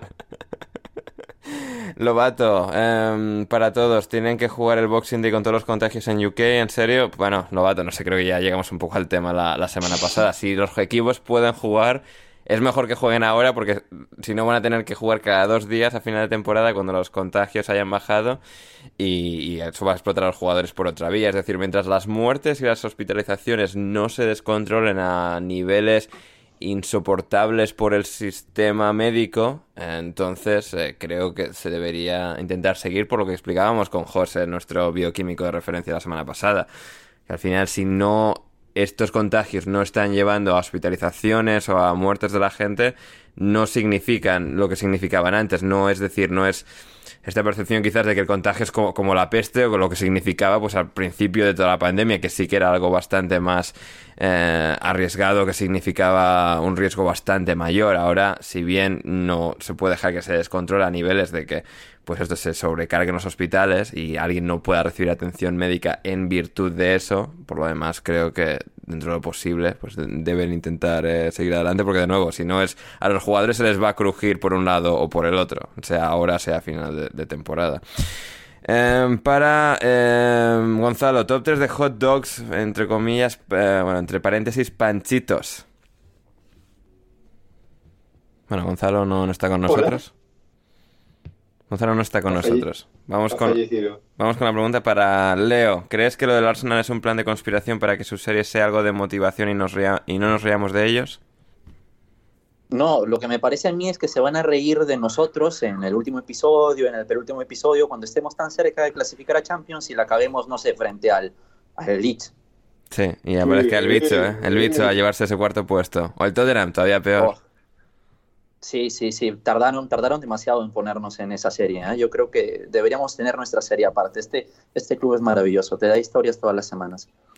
Eh, para Ander, paella con tocino, ¿sí o no? A ver, Joaquín, paella con tocino. O sea, no sé, creo que no. Suena raro. ¿eh? Sí, no, estaba pensando en plan a veces yo que sé, una paella como de carne y tal, pero incluso ahí no me suena tocino en la paella, no lo sé. No, la verdad que no. No, no, por eso. En principio no, lo bato. Pero ya, ya sabes que lo de, lo de la paella es un tema controvertido, en el que no me gustaría pronunciarme por, por mi salud, básicamente. Sí, sí, porque igual te, disparan desde Valencia. Eh, Gonzalo, que vuelve a estar con nosotros. Top 3 de hot dogs, entre paréntesis, panchitos. Bien, si esto no quiere decir que me estoy comiendo otro sudaca, tengo que aclararlo por las dudas.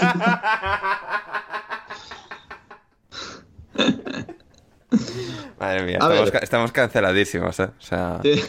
Tengo que decir que...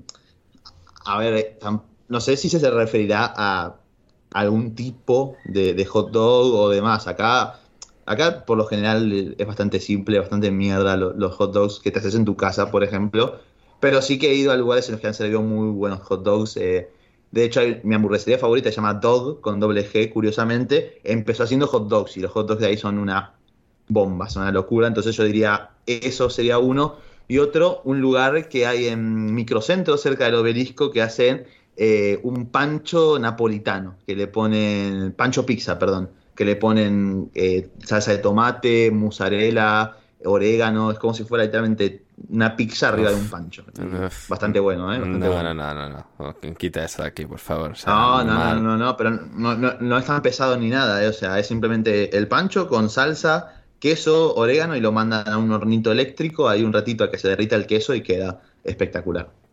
Joaquín, hot dog pizza. ¿eh? O sea, a mí no me está convenciendo. Eh, volvemos a lo mismo, suena raro. Habría, como diría el maestro Manchado, habría que probarlo. Habría que probarlo. Eh, tenemos en este caso ahora a José de Miguel que pregunta para Leo, todo parece estar yendo bien para el Arsenal. ¿Cuándo podemos esperar que hagan un Arsenal y empiecen a perder partidos? Igual que la anterior pregunta, posiblemente al final de esta. Sí, es así. Así es. Eh, top 3 de tipos de nieve, pregunta José Miguel. Mi favorita es la nieve en polvo, sin duda. Eh, hombre, Y esa es la favorita de Manuel también, curiosamente, qué casualidad de la vida, mira. no, este, o sea, Manu igual que Leo, bueno, Manu no sabe ni comprarla. Sabía, creo que decía que sabía dónde comprarla antes, pero que no la consume igual que Eso, te tampoco dice- eso, te dice- eso, te- eso nos dice a nosotros. Bueno, yo, yo me fío de la palabra de la gente, Gonzalo. No puedes ser tan cínico. Yo sí, de la gente sí, de Manuel Sánchez no. Eh, sí, a ver, tipos de nieve, José Miguel, no sé, algo que, que cuaje más que, que sea más polvo, o sea, algo, con algo de humedad para que compacte y puedas hacer muñecos de, de nieve. Bueno, voy a, voy a parar ahí porque se me está poniendo esto muy incómodo. Sí, sí, sí. sí, sí. nervioso. Te has No queremos muy que- nervioso. Yo Viene la policía por ahí que en algún algo. lado, ¿eh? Tengo No miedo. queremos que, que nos tiren, que no nos tiren el podcast, por favor. Em, Jorge, Aro, para Gonzalo, top 3 de cánticos con insultos de fútbol argentino. Uy, no, pero es que ahí sí nos censuran. Ya, ya, vamos a continuar, Espera, Joaquín. Voy a, Sí. voy a- sí. ah, no. Es que no sé, es que voy a, es más, ¿eh? voy a decir, si quieren, si quieren paso el mejor de todos, o sea, al que escuche esto, si quieren me pueden mandar un MD o los que estén en Discord, pedirlo por Discord y yo ahí comparto Bien. el mejor de todos, pero Si el queréis número uno saberlo, habla- un euro, un dólar, patreon.com barra alineación indebida y Ahí Gonzalo está, ahí me os ilustra. Me pre- me preguntan en Discord y yo les paso uno sobre, bueno, gente de Isidoro Casanova, es básicamente. Bien, Así que Uh, con ese nombre se ¿cuál pueden es imaginar. madre ¿Es mía. el Por de eso te- Chicago, Sí, ese de Chicago. Bueno, ahí se Bien, pueden imaginar por donde los tiros. De nuevo, si, esto, si queréis saber más, patreon.com barra alineación indebida, os metéis ahí en el Discord desde tan solo un euro, un dólar y podéis ver eh, Gonzalo cómo es en la intimidad. Em, Joaquín, em, descender noblemente con Bielsa o salvar la permanencia con Big Sam. Hombre, por favor, Big Sam siempre es un placer, pero en este caso no. eh, salvaremos la, la, la categoría y además me aventuro a decir que con relativa facilidad. Maravilloso, esa es la actitud, Joaquín, así me gusta. Em, pero, pam, ¿qué más tenemos por aquí? Em, tenemos para el Jorge que pregunta para Leo, ¿el Arsenal se tomará en serio la semifinal de la Carabao? Sí, ¿no, Leo? O sea, no la ganan desde el 93, Sí. otro titulito de Copa. Sí, sí, sí, viene muy bien. Tienen Sí. que tomárselo en serio. Mm. Em, Ander, eh, bueno, en este caso para todos, menciona al compañero del podcast que más detestas. No vale no mencionarlo si está presente. O sea, esta, esta corriente que está promoviendo Jorge Aro Buena pregunta.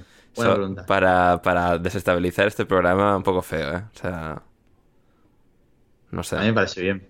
Ya no sé, Gonzalo, pero quiero que este programa tenga éxito. No quiero que la gente se mate entre ella. Al compañero de podcast que más detestas. Eh, Eh, Claro, no puedo decir Gonzalo porque Gonzalo está aquí. Ah, Ah, lo puedes decir, yo no me voy a ofender. Claro, claro, claro. Eh, no, pero bueno, dice, no, o sea, dice que mencionemos, que no, o sea, no vale mencionarlo si está presente. Claro, Ah, como- ah, ah, o no, sea, en hay este que caso porque hay que Yo, Pegarles yo, yo a entendí traición. que, A ver. yo entendí que no te cagues si es que está presente. que- mm, Claro. No, dice no vale no, No vale, mencionarlo. no, sí. no vale- No va- no dice- no vale no mencionarlo, o sea, no vale no mencionarlo, o sea, eso Ah, es lo que ah, vale, dice. vale, ah, es verdad, no dice que esto, pensaba que decía no vale mencionarlo si está presente, no va- vale, entonces, vale, Gonzalo, a ver, es una pelea encarnizada entre Gonzalo, a ver, luego también considerando que, o sea, los fans del Liverpool son lo peor y que Diego, Y Diego. es muy fan del Liverpool. Diego, Diego, Claro, o sea, te quiero mucho, Diego. te texto a la vez. pero claro, es que son muchas, son dos cosas ahí, o sea, No, los fans del Liverpool son terribles y Diego que es fan del Liverpool, o sea, dos más dos, leche y en botella, o sea, blanco y en botella. Bueno, Rafa, abogado Garca, encima es del Atlético, es como que tampoco ayuda demasiado. Eh, José Alcoba me va a quedar igual. José Sí, Alcoba, José sí, sí. Alcoba, quizás, quizás, sí. Leo. Bueno, bueno, bueno, a ver, eh, detestar, detestar ninguno, pero a ver, hay un cabrón que cuando le mando preguntas nunca las pone, entonces igual por ahí es.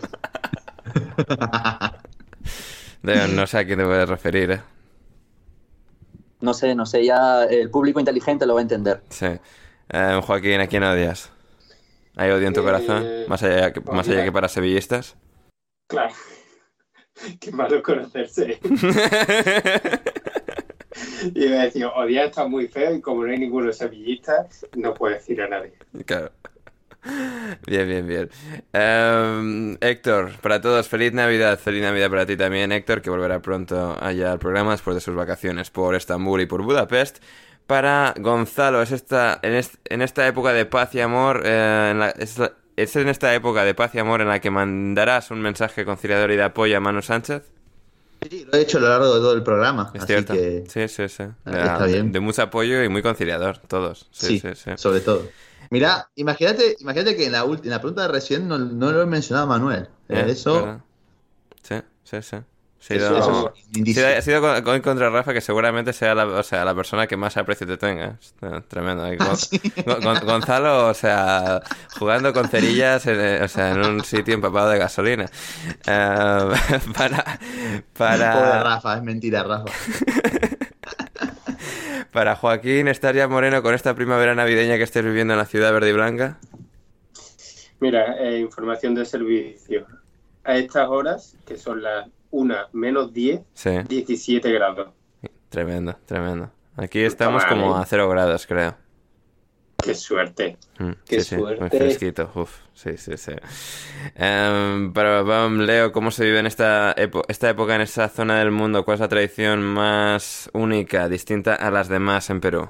Bueno, igual que en toda Latinoamérica se come lo usual, solo que aquí por cuestiones económicas hay muchas familias que optan por comer el pollo a la brasa, que es el plato más consumido en el Perú, es el plato favorito de los peruanos según estadística. Pero, para decir algo particular, eh, este país miserable, eh, usualmente en estas fechas, eh, tiene este, eventos con el Congreso que nos joden la vida. O, o temas gubernamentales. Por ejemplo, hace un par de años en estas fiestas liberaron, le dieron el indulto a, a un ex dictador, a un dictador, mejor dicho, ¿no? Mm, Sí, Así nunca sí. se deja de ser dictador. ¿verdad, Leo? Perdón, perdón. Nunca se deja de ser dictador. No, nunca, nunca. Sobre todo cuando tu partido está jodiendo todos los días al país. Para Ander, eh, gracias por el descanso. Algo que te guste coleccionar y que respondan todos. Algo que me guste coleccionar. Uf, Con los años cada vez menos. O sea, coleccionar como tal, es decir, de niño y tal. Sí, los que- Gorros. ¿Cómo? Gorros. Gorros. Gorros, a ver, porque claro, entiendo coleccionar como algo que coleccionas solo por el hecho de coleccionarlo, no por darle un uso. Es decir, yo todos los gorros que tengo los voy usando y tal. Um, colección, o sea, es decir, como gente que colecciona camisetas de fútbol, que la mayoría no se las pone y tal. Es decir, pero es más que por, por el hecho de coleccionarlo, por la atracción de la colección en sí misma. Y eso es algo, o sea, creo que tenía más de joven y tal, pero con el tiempo menos, menos, no lo sé. Pero, Ander, Dígame, Joaquín. como eres tan desgraciado, tío, A ver. Que tenías más de joven. Eh, no, a ver, Joaquín, de nuevo, insisto, soy ya, o sea, tengo, tengo ya una edad, ¿eh? O sea, llevo haciendo esto nueve años. Sí, sí, pero empezaste con 5 años. Ah, ya sé que sé, ¿no? O sea, hace, yo qué sé, hace igual hace 15 o yo qué sé, o sea... Cuando era joven, dice el cabrón. cuando era joven, efectivamente, Joaquín. O sea, yo ya soy, soy, soy, una, soy un alma vieja y Un yayo, atormentada. ¿eh? Un yayo. Efectivamente. O sea, o sea, los, los años de podcast son como los años de perro, Gonzalo, de Joaquín. O sea, Sí, sí. a ver, ¿alguna colección que tengáis, hijos de puta? Mm, no sé. Particularmente no. No, ¿ves? O sea, colecciono mis consolas viejas si quieres. O sea, no he vendido ninguna. Eh, tengo es varias, decir, no, eh, no, tengo no tira las consolas viejas, pero vamos, la- va comprando nuevas para- porque son mejores que la anterior. O sea, Bueno, a ver, yo No qué sé, pero necesariamente te, igual, te- ¿eh? te quiero decir, no estás comprando PlayStations 2 solo porque son una figura de coleccionista. Ah, no, de hecho, hace poco un amigo me regaló una, así que la tengo acá para jugar Increíble. toda. Madre mía. en perfecto estado, impecable. Está enchufada, de hecho. Madre mía. Em, Leo Joaquín, No, ni una, ni una, no colecciono absolutamente nada. nada, nada de nada, ni palomas. Monedas, monedas. No, no, tampoco. Mira, quizás, eh, quizás por ahí, no, no, no, nada, nada. Ni libros, ¿eh? No, no lo consideraría colección. Sí, Joaquín. Eh, bueno, yo soy muy de camisetas, pero sí que es verdad que intento ponérmelas, o sea, obviamente no me las pongo todas, porque tengo muchas, más de las que debería tener, pero, pero sí, y libros, no me gusta tener los libros estos electrónicos, porque me gusta también tener mil libritos. ¿Cómo te gusta sentir el papel en tus manos, eh, Joaquín? Me gusta, hombre, el olor a, a libros nuevos. Y vamos ya con las últimas. Eh, Sixto, Gonzalo, las mejores partes de animales. A ver si ya lo hemos hecho. Eh, Joaquín, top 3 de frases de Camilo José Cela. Paso palabra. Leo, por fin este año el Arsenal volverá a Champions. Bueno, ya hemos llegado. O sea, todo el mundo quiere saber lo mismo, ¿eh? La Sí. respuesta es, en todo caso, no. Así que... eh, Todo, todo el Arsenal. Hay sí. una pregunta sí. en la cual relacionan a Arteta con el plan. Ah, sí, jo, no, no, no la he visto esa. ¿De quién es? No, no me acuerdo de quién, pero por el plan es un fracaso. Lo de Arteta va relativamente bien. Es verdad, sí, sí. Qué, jo, qué risas el año que viene cuando Alonso siga sin comerse una mierda. O sea... Voy a ver. Fórmula 1 solo por eso. Solo por ver eso. Yo voy a anunciar, voy a anunciar el piloto por el cual voy a estar alentando en 2022 y va a ser Fernando Alonso. Así que que ¿Qué viene soy, soy parte del Gonzalo, plan. ¿tú eres tonto? Soy par- Lo estoy haciendo oficial hoy, 26 del 12 del 2021, cuando estamos grabando esto, a, a mis 2054. Uf, 2022 voy a estar alentando por el plan. Lo decía Juan y en todo caso lo del plan de Arteta, sí, sí, está toda la, está la cosa mal. Eh, ¿Qué más tenemos? ¿Qué más Juan tenemos? Probablemente se referiría al plan de Pellegrini, que es el plan bueno. Eh, no sé, creo que Sí, Alonso seguro, lo engloba seguro, todo. Qué ¿eh? Duro. Yo no creo que esté pensando en el Betis. No, son, bueno. ¿Quién podría estar pensando en el Betis, honestamente? Nadie. Bueno, Joaquín, parece que la única persona en el mundo. Vaya, no tengo ni puta idea. ¿no? Sixto me pregunta a mí, ¿es cosa mía o antes los colaboradores eran más bien rojos pero poco a poco empieza a haber más azules? Interesa- interesante observación de Sixto, ¿eh? A ver, a ver, Sixto, piensa que claro, lo- lo- a los rojos no les gusta trabajar, por lo tanto, o sea, no son igual de Bueno. constantes. A- a ver. bueno, Joaquín se ha transformado en un azul, en todo caso. Por Joaquín es ejemplo. verde siempre. Ta- También me hace gracia que, o sea, claro, yo instintivamente, o sea, cuando oigo el término rojo en español sí, pero si no, la cosa de los colores, porque aquí es al revés, o sea, en Estados Unidos azul y, y rojo están al revés, en realidad son exactamente el mismo color, solo que unos se pintan de azul y otros de rojo, pero, pero sí, sí, sí. Eh, no sé, joder, no sé, joder, ha pasado un poco sin darnos cuenta, Sixto. Eh, tampoco voy a mencionar nombres y tal, creo que ya, o sea... En los silencios es donde más escuchamos, pero... Los hinchas del Madrid, por ejemplo.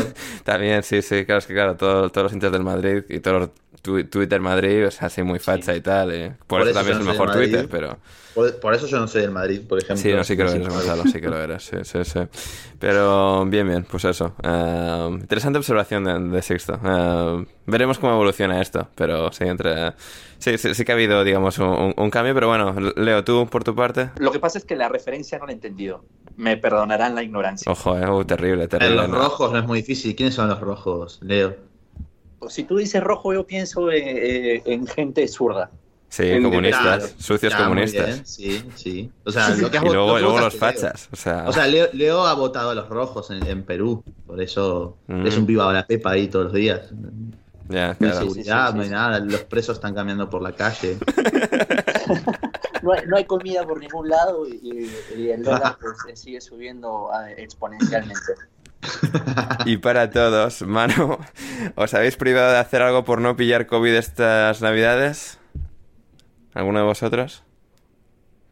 No, o sea, No. yo me quedé en casa por placer, básicamente. Sí, sí, no, yo también. O sea, no, a ver, creo que en, en líneas generales, es decir, yo, o sea, yo fui capaz de aprovechar para ir a un concierto que hace un- dos semanas y media, algo así, y es decir, lo, lo disfruté enormemente. También me alegro de, menos mal que lo he pillado eso antes de que empiece a haber más contagios y tal, y eso no se convierta en un problema, pero sí, no, no me he privado de, de nada como tal, tampoco tenía planes eh, exuberantes. Manu, nos qui- eh, realmente Manu con esta pregunta nos quiere arrastrar a su miseria. O sea, es en plan de... Él está ahí puteado en la cama, en su habitación y Ah, tal. sí. Y quiere escuchar como... o sea, a ver si alguno de estos también está puteado por algo. No, Manu, estás solo. Yo por suerte pude ir a, a la fiesta del pueblo esa, que, a las migas. Pude ir a las migas. Amigas. Y finalmente, Jaime, mejor entretenimiento para Manu Sánchez en su cuarentena. Gonzalo, ver All Elite Wrestling. Eh, iba a decir, eh, bueno, ciertas páginas eh, de internet que, No, por favor. que no. solés abrir cuando vas a incógnito, por ejemplo. Creo que eso es lo, lo que más ha visitado Manu Sánchez durante estos días. No tengo ni... O sea, ya es lo que más visita normalmente, digamos. Imagínense eh, encerrado. Increíble. Creo que, creo que es eso. Madre mía, bueno, o sea, quien lo haya pillado lo haya pillado y quien no, no se lo vamos a, no se lo vamos a explicar. Eh, A menos, a menos que paguen y estén en Discord, obviamente. claro, en ese, en ese caso sí. Todo lo que quieran que expliquemos es te suscribís en Patreon y ahí explicamos lo, lo que quieran. sí.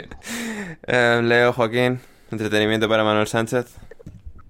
Bueno, ponerse las mejores peleas del Office este año y va preparando el paladar para que sea exigente cuando le toque hacer ese reto de mierda de, de- del wrestling, ¿no? Sí, efectivamente. Sí, sí, sí. Sí, que todavía tenemos que decidir cuándo y cómo y tal, pero lo haremos, lo haremos. Ah, Manu, sé fuerte hasta entonces, sé fuerte. Joaquín, ¿alguna recomendación de entretenimiento? Eh, bueno, eh, mira, se puede ver eh, Gomorra, se puede ver House of Cards, se puede ver... con eso va bien, te comento. A ver, que, que aprenda a cocinar, que haga algo útil, diría yo. Eh, pero no, no le dejan ir a la cocina. Ni a la cocina puede ir, bueno, que le acerquen una estufa eléctrica ahí, algo para, para poder aprender a hacer algo, hacer algo productivo, no solamente memes mientras estás acreditado en un partido, por favor, algo, algo de verdad. eh, o bueno, ponete a mirar, si tengo que recomendar algo, que mire Full Metal Alchemist, por ejemplo, no, no estaría mal tampoco, eso sí sería productivo de verdad. Muy bien. Y sí, no, pues eso. Ah, mira, yo voy a recomendar a un youtuber que también, además de lo del wrestling, o sea, que, o sea, bueno, conozco desde hace tiempo y tal, pero ahora me estoy reenganchando a sus vídeos. Se llama Harald Balder, pero sin Balder, sin la E del final. Así que eso, en YouTube, hay recomendación de Ander Iturralde. Y con esto llegamos al final en el día de hoy en alineación indebida. Eh, muchas gracias, eh, Leo, por estar con nosotros. No, gracias a ustedes, ha sido un placer estar acá. Eh, pásenla muy bien, cuídense, un abrazo. Eh, y seguida Leo, ¿verdad, Leo? Importante. Pocos, siguen siendo pocos seguidores. No, no, ya no, ya no vamos, ya no vamos a fastidiar a la gente con ello. No, vamos no. a descansar un poquito, que el pedido sea la ausencia del pedido. Muy bien, muy bien. Arroba Camus eh, 1306 en Twitter, a Joaquín arroba es, Joaquín. Joaquín P. Herrera, a Gonzalo en arroba Gonzalo Carol 20, a mí en arroba Anders Hoffman, todas esas cosas buenas. Joaquín, muchas gracias. Muchas gracias a ti, Ander, y que 2020 nos traiga muchos éxitos, sea un año próspero y todas esas cositas. Y eso. Creo, creo que, o sea, igual, igual, igual, pasa algo raro en, 2020, en 2020, ¿eh? O sea, creo que igual la sociedad puede pasar algo extraño, ¿eh? Así como en marzo y tal. Bueno, que, que se lo pasen bien en 2020. Gonzalo, gracias. Muchas gracias, Ander, chicos, a todos los oyentes que han llegado hasta, hasta esta parte del podcast. Nuevamente lo de siempre, que por favor compartan, compartan el tweet de Ander dando anuncio al nuevo programa, que siempre eso nos puede ayudar un montón a crecer. Y bueno, felices fiestas para, para todos. Así es, así es. Compartid el podcast allá donde estéis, con quien sea, a quien os encontréis. Es eh, siempre genial para poder seguir creciendo y creciendo. Y si queréis más de nosotros, como siempre, alineación indebida en Patreon, patreon.com barra alineación indebida. Tenéis ahí más contenido extra de donde volveremos. Y donde volveremos el próximo jueves con el programa intersemanal, toda la jornada intersemanal de la Premier League. Tenemos preguntas y respuestas que ya hemos hecho, que vamos a hacer más en los próximos días, un especial de Año Nuevo, final de año, también de preguntas y respuestas, muchísimo contenido más. En los próximos eh, días, las próximas fechas, llegaremos finalmente a los anuncios que tenemos pendientes respecto al programa. Y nada más por mi parte, yo soy André Iturralde. Muchísimas gracias por estar al otro lado y hasta que nos volvamos a reencontrar, pasadlo bien.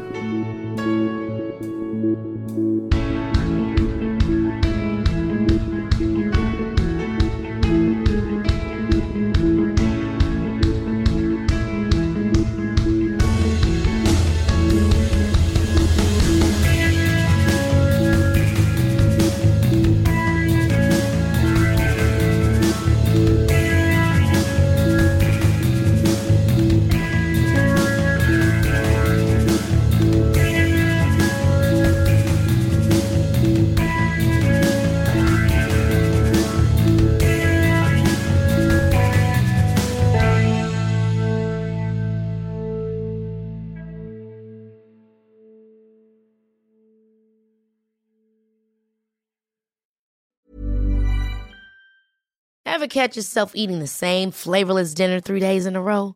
Dreaming of something better? Well, HelloFresh is your guilt-free dream come true, baby. It's me, Kiki Palmer. Let's wake up those taste buds with hot, juicy pecan-crusted chicken or garlic butter shrimp scampi. Mm. Hello Fresh. Stop dreaming of all the delicious possibilities and dig in at HelloFresh.com. Let's get this dinner party started. Even when we're on a budget, we still deserve nice things. Quince is a place to scoop up stunning high-end goods for 50 to 80% less than similar brands. They have buttery soft cashmere sweaters starting at $50, luxurious Italian leather bags, and so much more. Plus, Quince only works with factories that use safe, ethical, and responsible manufacturing. Get the high-end goods you'll love without the high price tag with Quince. Go to quince.com/style for free shipping and 365-day returns.